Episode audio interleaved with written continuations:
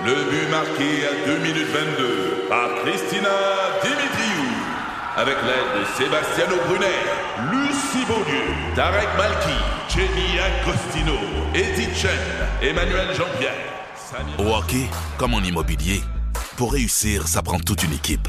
Et avec vos 5000 courtiers Remax, la force du réseau roule pour vous. Remax est heureuse de s'associer à Martin McGuire et Danny Dubé pour vous présenter le tout nouveau balado Bon Match. Pour votre info est présenté par Desjardins. Cette semaine, le vélo, une affaire d'économie. C'est facile de faire un vélo à 6 000 Tout le monde va trouver ça super. Faire un vélo à 2 000 plus compliqué.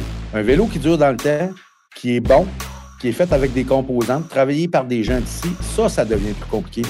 On s'intéresse au rôle que joue le vélo comme engin économique avec nos invités, le PDG de Vélo Québec et le propriétaire de l'entreprise familiale EBGO. Je m'appelle Laurent Terrien. Bienvenue à Pour votre info.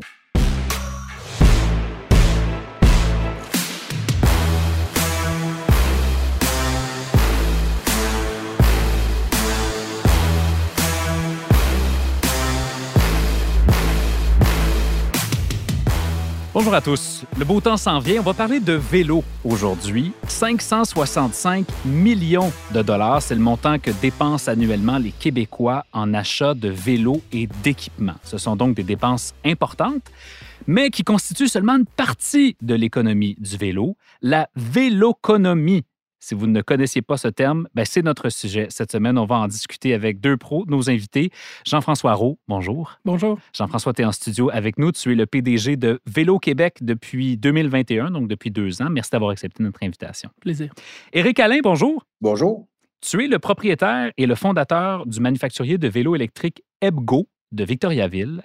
Euh, tu nous rejoins en direct de Victoriaville. J'ai hâte que tu nous racontes ton histoire. Merci d'avoir accepté notre invitation, Éric.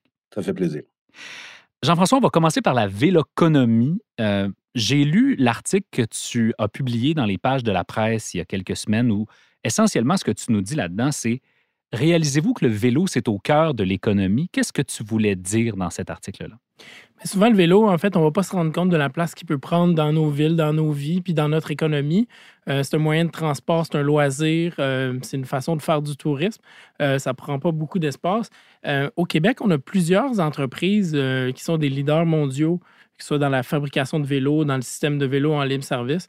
Puis on ne s'en rend pas compte. Le gouvernement français, euh, dans les dernières années, a travaillé sur un inventaire de quels étaient les impacts de l'économie du vélo. Puis nous, chez Vélo Québec, ça nous inspire en fait de documenter ça au Québec. Puis on, on voit quatre piliers. Le pilier industriel, euh, dont Eric euh, fait clairement Les fameux partie. 565 millions de dollars. là. Oui, exactement. Donc l'industrie du vélo. Ensuite, on a les retombées touristiques. Mhm. Euh, on a tout ce qui a trait à la mobilité, donc les infrastructures vélo, le gouvernement qui, inve- qui, qui construit de- des- des infrastructures, mais aussi ce que ça apporte là, en termes de réduction de congestion puis de mobilité. Puis le dernier pilier, le quatrième, ça va être au niveau de la santé, donc des gains qu'on fait en santé publique lorsque euh, les gens font plus de vélo. Euh, J'imagine aussi qu'il y a des gains sur le plan environnemental, évidemment, qui sont euh, non négligeables. J'aimerais ça que tu nous parles de l'étude suédoise qui dit que le coût pour la société d'utiliser un vélo versus le coût d'utiliser une voiture, c'est- fou, la différence. Mais en fait, euh, quand on regarde, il y a plusieurs études qui ont, été faites là-dessus. Euh, le coût pour la, société, à chaque fois qu'il y a un kilomètre de voiture qui est parcouru, une des études, euh, celle que je connais bien, elle vient de la, la Colombie-Britannique, donc c'est 9,20 euh, par, par kilomètre. Puis en vélo, en fait, ça va être quelques sous. Puis la marche, c'est encore moins. Puis le transport en commun, on va être au- au- autour de 1 Donc, en fait, on ne se rend pas compte de toutes les externalités qui vont être liées à l'utilisation de la voiture. Quand on a une voiture, ça, ça nous coûte cher, on dépense, euh, on dépense beaucoup, mais ça coûte aussi très cher à la société. Tu sais, qu'on a euh, dans le budget québécois, le gouvernement a annoncé 1,8 milliard d'investissements pour notre réseau routier. Puis on a, en plus, on a l'impression de ne pas en avoir pour notre argent. Donc, en fait, quand on, on regarde du côté euh, du vélo, ce que les infrastructures peuvent amener en termes de loisirs, en termes de déplacement, en termes de tourisme, non seulement c'est des infrastructures qui ne coûtent pas très cher à construire, mais qui vont apporter beaucoup d'externalités positives. Hmm. Euh, Eric, toi, tu, tu- tu vis cette réalité-là au quotidien. Tu en manufactures des vélos ton histoire est assez exceptionnelle parce que c'est pas le parcours qui t'était euh, destiné au départ. Tu as passé l'essentiel de ta carrière comme fleuriste. Oui, ben oui, tout à fait. Écoutez, euh, j'ai été longtemps fleuriste, euh, puis architecte paysager. Et puis, à un moment donné, ben, j'ai commencé à m'intéresser au vélo, surtout au vélo électrique, au transport électrique, en fait. Et puis de là est partie euh, une idée de commencer à commercialiser des vélos, vendre des vélos. Euh, moi, ce que je voulais au départ et avant tout, c'est offrir quelque chose à prix abordable, rapport qualité-prix là, intéressant pour les consommateurs. Donc, ça a commencé ça avec 50 vélos la première année. Puis aujourd'hui, ben, ça finit par 23 000 vélos par année. Puis, euh, et peut-être même plus dans le futur. Là, on est en train de regarder des possibilités pour grossir notre, notre, production, puis la, même l'exporter ailleurs dans d'autres pays. Euh, on a déjà commencé un peu, mais vraiment à plus large échelle. On va venir à ta croissance puis, puis à la stratégie que vous déployez parce que c'est intéressant quand même. Vous avez des partenariats qui sont intéressants avec certaines grandes chaînes, dont Costco, puis ça, vous a vraiment propulsé, j'ai l'impression. Mais euh, bon, étais-tu un fan de vélo à la base ou est-ce que tu as juste vu une opportunité là où euh, il y avait un marché qui se développait dans le vélo électrique? Ben, en fait, il euh, faut comprendre que moi, j'ai 57 ans. Donc, à l'époque, le vélo, c'était un mal nécessaire pour aller à l'école, euh, aller magasiner, sortir le soir, aller à un party, faire des trucs comme ça. Quand on arrivait à 16 ans, on voulait avoir une voiture, mais on, parle des années 78, 80. Donc, moi, au départ, je n'étais pas un maniaque de vélo. Puis à l'époque, je pense qu'au Québec, il y, en avait beaucoup de vélos, mais on n'était pas dans la, mentalité ou dans le temps où les gens voulaient faire du vélo, du vélo de route ou en faire pour la, la santé. Certains, bien sûr, mais c'est pas parti d'une passion ou rien de ça, tu sais. Sauf que j'ai fait du vélo, j'ai aimé faire du vélo. Maintenant, j'en fais de plus en plus, par exemple, avec les vélos électriques. Ah oui. Puis justement, c'est ça qui est intéressant, c'est qu'il y a des gens, Jean-François, qui bon, sont sédentaires ou qui n'ont pas des habitudes de vie où ils bougent beaucoup. Puis grâce au vélo électrique, qui bon, fonctionne mieux, ont une plus grande autonomie depuis quelques années, retrouvent le goût de bouger. Bien, effectivement, la première chose sur le vélo à assistance électrique, c'est regarder quelques chiffres. Donc, lorsqu'on regarde en 2020, dans les vélos pour adultes, c'était un vélo sur quatre qui était un vélo à assistance électrique. Donc, cette croissance-là, on le voit dans les chiffres d'Éric, mais on le voit aussi là, dans, nos chiffres. Dans la dernière étude, en 2015, c'était négligeable. On n'en voyait presque pas. Donc, ça a explosé en cinq ans, finalement. Exactement. Puis ça continue d'exploser. On entend, en fait, que dans les détaillants ou même les fabricants, ça n'arrête pas. Puis pourquoi, pourquoi le vélo électrique est en grande croissance comme ça? C'est un peu un outil magique, en fait, qui permet de raccourcir les distances, qui permet aux gens d'aller plus loin, qui permet de faire disparaître euh, les côtes. Lorsqu'on a un, relief, euh, ben, ça devient soudainement plus facile. C'est aussi un outil qui permet d'aller contre le vent, de transporter des charges, de transporter des gens, en fait. Puis lorsqu'on regarde les distances moyennes parcourues, en, en, Allemagne, ils ont noté que la distance médiane euh, était autour de 15 km pour les vélos à assistance électrique il faut savoir qu'au Québec, c'est 36% de la population qui habite à moins de 5 km de son travail. Donc, en fait, oui, on est sur un grand territoire, mais le potentiel est là. Puis le vélo électrique vient répondre à cette. C'est un outil un peu magique. Peut-être la dernière chose, je dirais, on peut dire, ah oui, mais le vélo électrique, il n'y a pas de gain en santé. Mais en fait, lorsqu'on compare des études populationnelles qui ont été faites en, Europe, on, se rend compte que les gains en santé sont semblables. Vous allez dire comment c'est possible? mais c'est que les gens qui ont un vélo assistance électrique vont faire plus de vélo comme ils font plus de vélo, ben, ils font plus d'exercice au total, puis il y a des gains pour la santé. Ben parce que c'est le fun aussi. C'est un autre avantage, c'est qu'une fois que tu embarques là-dessus, il y a comme quelque chose de grisant, il y a quelque chose de le fun dans le fait de faire du vélo électrique aussi. Ah ben c'est absolument, c'est un outil magique là, qui fait vraiment sentir comme un, comme, comme, comme un super-héros, en fait. Là. Puis souvent, on entend les gens qui commencent à utiliser un, un, vélo à assistance électrique de dire ah, Je peux pas croire que j'avais jamais fait ça avant, en fait. Donc, ça vient avec plein de gains sur l'environnement, sur la santé, puis sur l'économie aussi, euh, tout en étant relativement euh, abordable. Éric, parle-nous de tes clients. Est-ce que, est que tes clients, ce sont des gens qui étaient essentiellement sédentaires, des baby boomers, par exemple? Écoute, on a évidemment une, partie de notre clientèle euh, va se retrouver là-dedans. Maintenant, on remarque une tendance vraiment changeante au niveau des grandes villes puis tout ça des vélos utilitaires, des vélos. Le vélo peut devenir la deuxième voiture pour une famille. Mais évidemment, les bébés boomers, les gens qui veulent faire euh, du tourisme un petit peu à vélo, qui font du camping, des trucs comme ça, ça demeure une partie importante de notre clientèle. Mais on voit la tendance qui change. Les gens vont, comme je, pour ne pas me répéter, là, vont utiliser beaucoup le véhicule pour une deuxième voiture. Je vais donner un exemple. Les deux parents travaillent. Il y en a un qui travaille à 30 km, l'autre travaille à 10 km de la maison. Bon, il va passer, il va aller porter les enfants à la garderie avec ce qu'on appelle un, cargo bike, euh, avec un, chariot en avant. Il va retourner chercher les enfants à la garderie à la fin de la journée, puis il va passer à l'épicerie, il va faire les commissions, arrive à la maison, pif, c'est fini. Tout ça avec une batterie qui contient seulement 29 cellules. Dans une Tesla, c'est entre 3500 et 4400 cellules. Imaginez, là. Il mm-hmm. faut les recycler, ces, cellules-là, dans le temps. Il faut les remettre sur le marché. Euh, à un moment donné, euh, évidemment, il y a une vie utile à tout ça. 29 cellules, c'est rien. C'est strictement rien pour être capable de faire avec un vélo euh, du, du, sport, faire ses commissions, l'utiliser comme moyen de travail à la limite pour une durée de 5 à 6 ans.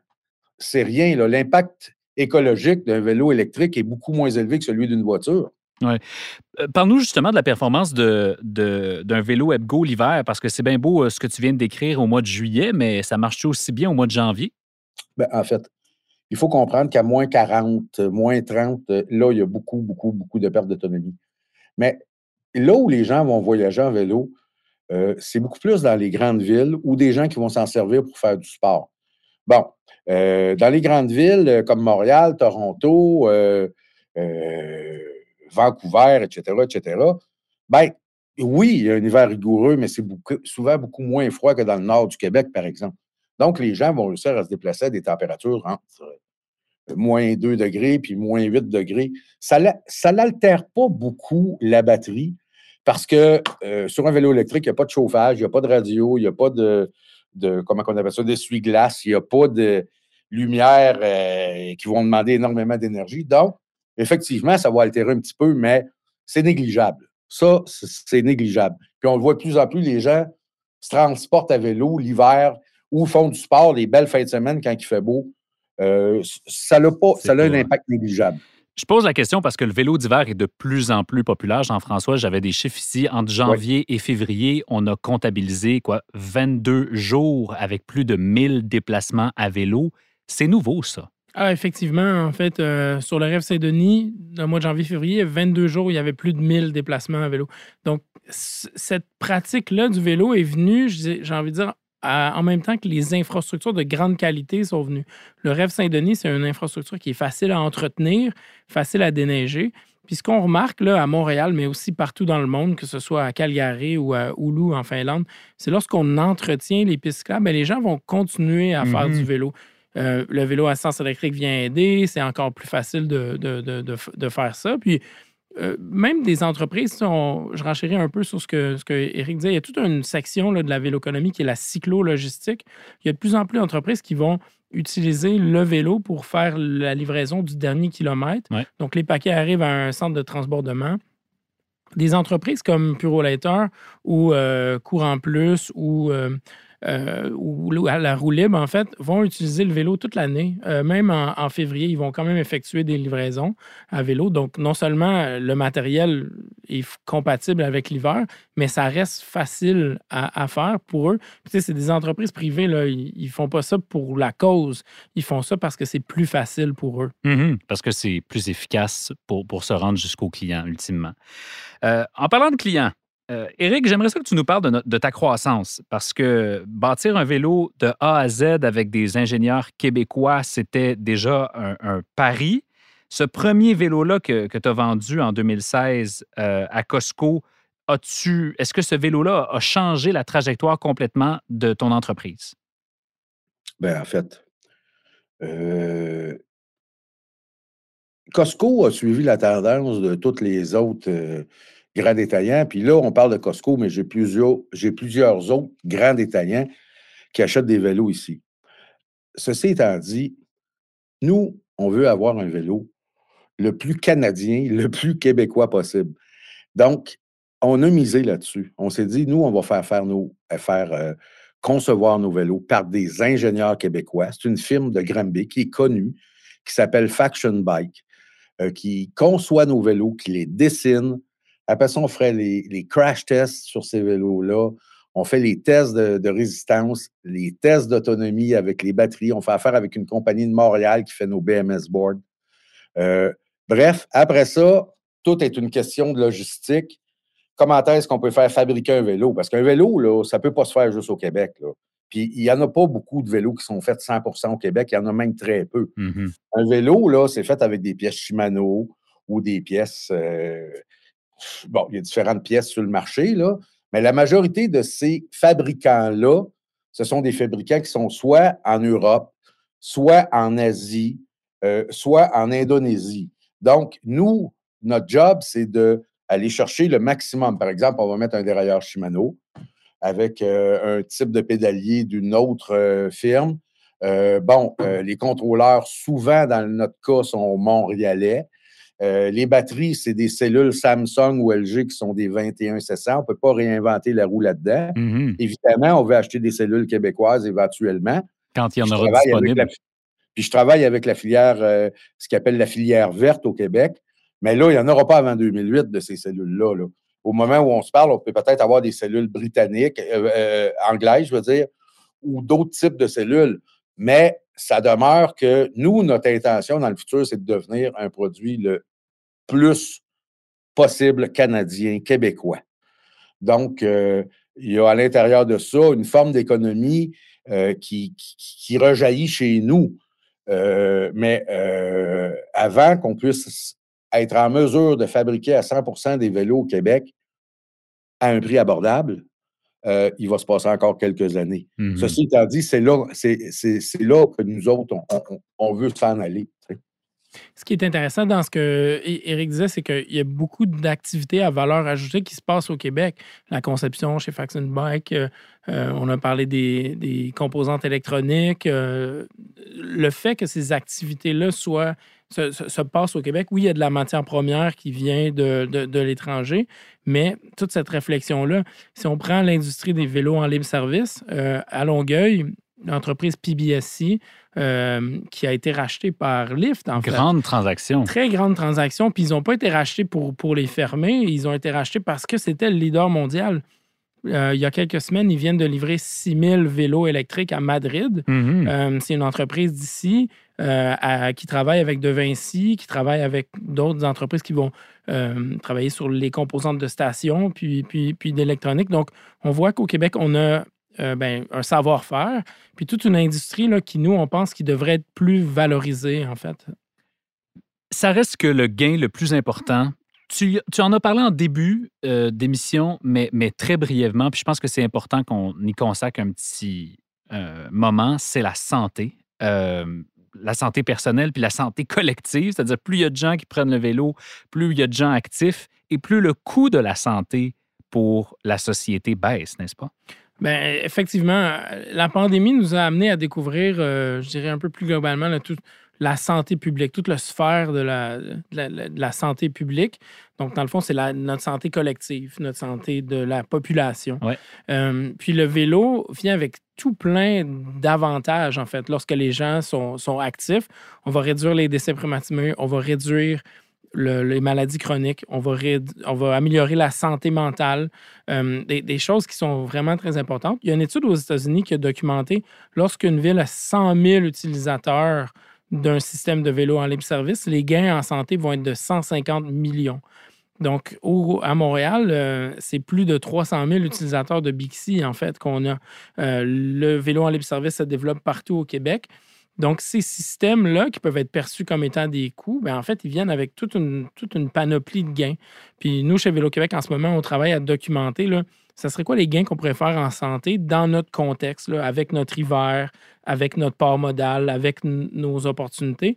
Puis lorsqu'on va être capable de démontrer ça, ça va être intéressant parce que euh, l'idée derrière ça, c'est d'avoir des chiffres pour influencer les politiques publiques. Des politiques publiques euh, pour, les investissements en infrastructure, pour l'appui à la population, euh, les infrastructures, les, les, politiques publiques pour aider nos entreprises d'ici. Puisqu'avec le vélo, non seulement il y a des impacts directs, mais toutes les externalités, notamment en santé, sont considérables. Hmm. Eric, euh, le mot de la fin va être à toi. Tu parlais en début d'émission de votre croissance. Vous êtes à 20 à 22 000 vélos livrés en ce moment. Vous voulez en faire beaucoup plus. Ça va ressembler à quoi cette croissance-là? Puis elle passe par où? Écoute, nous, on est une entreprise familiale. Euh, on pense qu'on n'aura pas le choix de. c'est sûr qu'on va croître euh, dans les prochaines années. Par contre, on a une mission qui peut paraître un peu bizarre, puis là, on parle de, on parle de, croissance d'entreprise et tout ça. Nous autres, ce qu'on va offrir, c'est le meilleur vélo au meilleur, en bon québécois, price point. Mm-hmm. OK? C'est facile de faire un vélo à 6 000 euh, Donnez-moi 6 000 je vais vous faire un vélo. personne ne va, va voir comment. Ils vont tout capoter. Tout le monde va trouver ça super génial. Faire un vélo à 2 000 plus compliqué. Un vélo qui dure dans le temps, qui est bon, qui est fait avec des composantes, travaillé par des gens d'ici, ça, ça devient plus compliqué, mais c'est ça qui va permettre de démocratiser le vélo. Comprenez-vous? Donc, oui, on va avoir une croissance. Oui, mais on va la, on va la contrôler, notre croissance. Mmh Parce que ce qu'on veut faire, c'est vraiment ça. On veut vraiment offrir le meilleur vélo au meilleur rapport qualité-prix. Actuellement, on pense qu'on est pas mal dans les bons, euh, mais on parle d'un vélo à 2000 pièces. si demain matin, on, dit on va vendre des vélos à 3500, 4000 pièces, ben, on va changer des choses sur le vélo, mais il va y avoir moins de monde qui vont pouvoir se le procurer. Puis dites-vous bien une chose, là, puis je suis certain que vous êtes d'accord avec moi, puis Jean-François, il va être tout à fait d'accord avec moi, en tout cas, je le pense. Des fois, on voit une personne sur un vélo, mais on voit comment de véhicule avec une personne à l'intérieur du véhicule. Tellement. Et c'est quand même l'avenir pour les grandes villes. Et même dans les petits milieux, on travaille sur des projets avec des villes à Saint-Adrien, dans des petits coins comme ça, où on va mettre 10-15 vélos à la disposition des gens. Eux vont se les prêter, ils vont faire leur commission avec ça. Ils vont faire différents petits déplacements. Ils vont même faire du sport à la limite avec ça quand ils vont vouloir en faire. C'est un, tu sais, je veux dire, on est rendu là, Moi, je pense que on est vraiment dans une, dans, une fenêtre d'avenir. Puis quand on regarde, comme Jean-François disait tantôt, ce qui se passe en Europe, pour moi, y aller souvent, entre autres au, au, euh, on appelle ça le, show du vélo à, à Francfort ou dans différents endroits, écoute, on, est, on commence à peine, nous autres, à s'adapter à ce mode de transport-là et à l'utiliser. Jean-François, es-tu d'accord avec ça? Ah ben, je suis d'accord que le potentiel. J'aurais été surpris que tu le sois pas. mais je suis d'accord que le potentiel est immense, puis je suis encore plus d'accord quand c'est pas moi qui le dis. Quand c'est quelqu'un d'autre qui le dit, je trouve que le message, euh, le message porte plus. Ben en tout cas, moi j'ai appris des choses dans cet épisode. J'espère que nos auditeurs aussi. En fait, je suis convaincu que nos auditeurs ont appris des choses également. Bon succès, Eric, avec Ebgo. Merci Jean-François euh, de tes lumières. Merci à vous deux et puis à bientôt. Merci beaucoup. Ce que vous devez savoir sur l'économie. Voici Hendrix Vachon. Ça fait longtemps qu'on n'a pas eu de bonnes nouvelles sur le plan de l'inflation. Euh, peut-être qu'on est rendu là. Hendrix Vachon, bonjour. Bonjour. Alors, l'inflation était à 8% au plus haut cet été. Elle est à 5,2% selon les tout derniers chiffres qui viennent tout juste de sortir. Est-ce qu'il faut tout de suite crier victoire ou est-ce qu'il faut euh, attendre encore un petit peu? Je pense, euh, Laurent, il va falloir attendre encore un petit peu. Fait que juste rappeler, la cible, on vise un retour autour de 2% C'est ça, ça qui est stipulé. Donc, 5,2, c'est encore trop, trop tôt, mais vous pouvez dire quand même, la tendance est bonne, ça diminue. Euh, autre nuance aussi qu'on peut apporter, euh, c'est sûr, l'inflation totale, c'est un indicateur parmi tant d'autres. En réalité, c'est que les banques centrales ne regardent pas nécessairement seulement l'inflation totale, parce qu'il y a quand même beaucoup de volatilité des fois pour certains prix, entre autres les prix de l'énergie. Ben oui. Euh, puis quand on exclut les prix de l'énergie et les prix des aliments, qui sont souvent les deux composantes les plus volatiles, des fois ça peut monter très vite et redescendre très vite. Pour ça, des fois, on a tendance à les enlever. Pour ensuite, qu'est-ce qu'on dit? On garde l'inflation de base ou l'inflation tendancielle. C'est quoi la, la, tendance de fond? Ben là, l'amélioration est moins manifeste. Donc, plutôt qu'avoir eu un, sommet à 8% on avait juste un sommet à 6,2% pour l'inflation si on exclut aliments et énergie, mais l'amélioration est, un peu plus limitée. On est encore à 4,7% donc ça baisse aussi au Canada, ça c'est la bonne nouvelle. Euh, mais peut-être l'amélioration est moins importante que qu'est-ce qu'on a pour euh, l'ensemble de, mm. de l'inflation.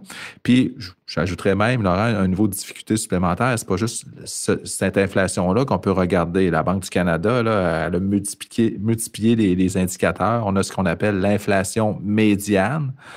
Donc là, on regarde seulement la, on, le, comme la, la, 50e percentile, la, composante. donc la composante du milieu, on dit, elle, elle évolue comment?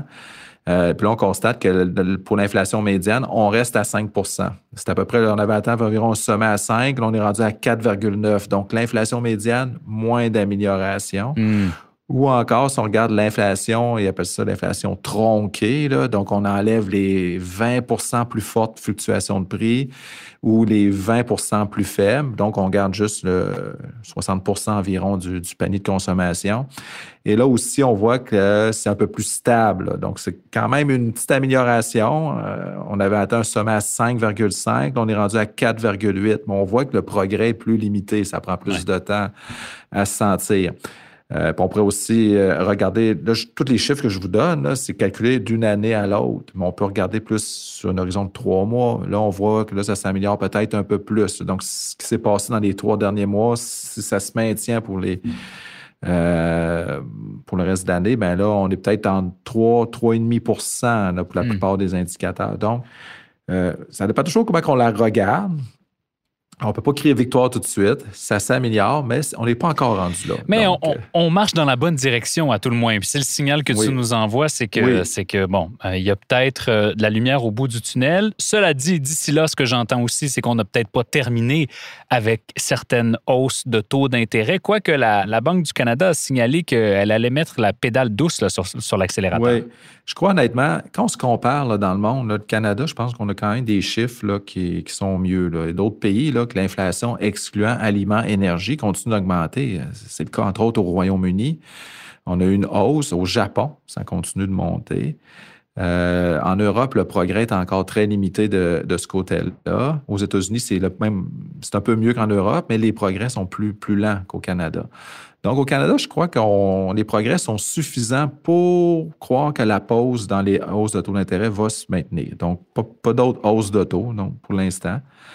Par contre, dans d'autres pays, c'est vrai qu'on signale encore euh, la poursuite des hausses de taux d'intérêt. Euh, donc, c'est pas mission accomplie. Puis quand on veut parler ensuite de baisse de taux d'intérêt, bien là, évidemment, évidemment là, il va falloir que les progrès soient, plus nets que ce qu'on a là. Ouais. Ouais, ben je, voyais les analyses de Deloitte dire qu'on se dirigeait vers une récession encore plus douce qu'anticipée, sans nécessairement euh, qu'elle soit synonyme de perte d'emploi au Québec ou au Canada. Donc, ça aussi, ça constitue de bonnes nouvelles. Oui, mais en même temps, il ne faut pas oublier, si jamais l'économie est plus forte que prévu, bien, ça va vouloir dire que les pressions inflationnistes vont diminuer plus rapidement. Donc, ça pourrait prendre plus de temps avant qu'on arrive à une inflation à 2% On s'en sort pas finalement. Ben, comme on dit, on ne fait pas d'omelette sans casser deux. Hein? Puis c'est ça, il y, a, vraiment un équilibre, juste équilibre à trouver entre l'inflation et croissance économique. Puis pour mm-hmm. l'instant, euh, c'est que l'économie sera encore, la demande du moins sera encore trop forte. Euh, pour supporter une inflation finalement à 2 Donc, il y a encore du progrès, euh, encore, encore des, des, des, des, ralentissements économiques qui, qui, est nécessaire pour, à court terme pour nous ramener une inflation à 2% C'est toujours très clair et c'est surtout très apprécié. Merci, euh, Hendrix, de tes explications. Ça fait plaisir. À bientôt.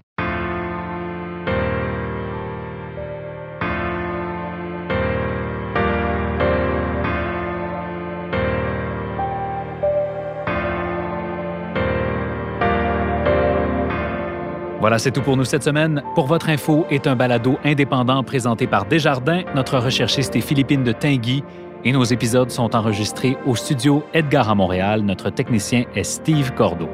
Tous nos épisodes sont disponibles sur C23, la plateforme balado de Cogeco Media, ainsi que sur Spotify, Apple Podcast et partout où vous retrouvez vos balados. Je m'appelle Laurent Terrien. Bon vélo et merci d'avoir été avec nous cette semaine. On se reparle la semaine prochaine.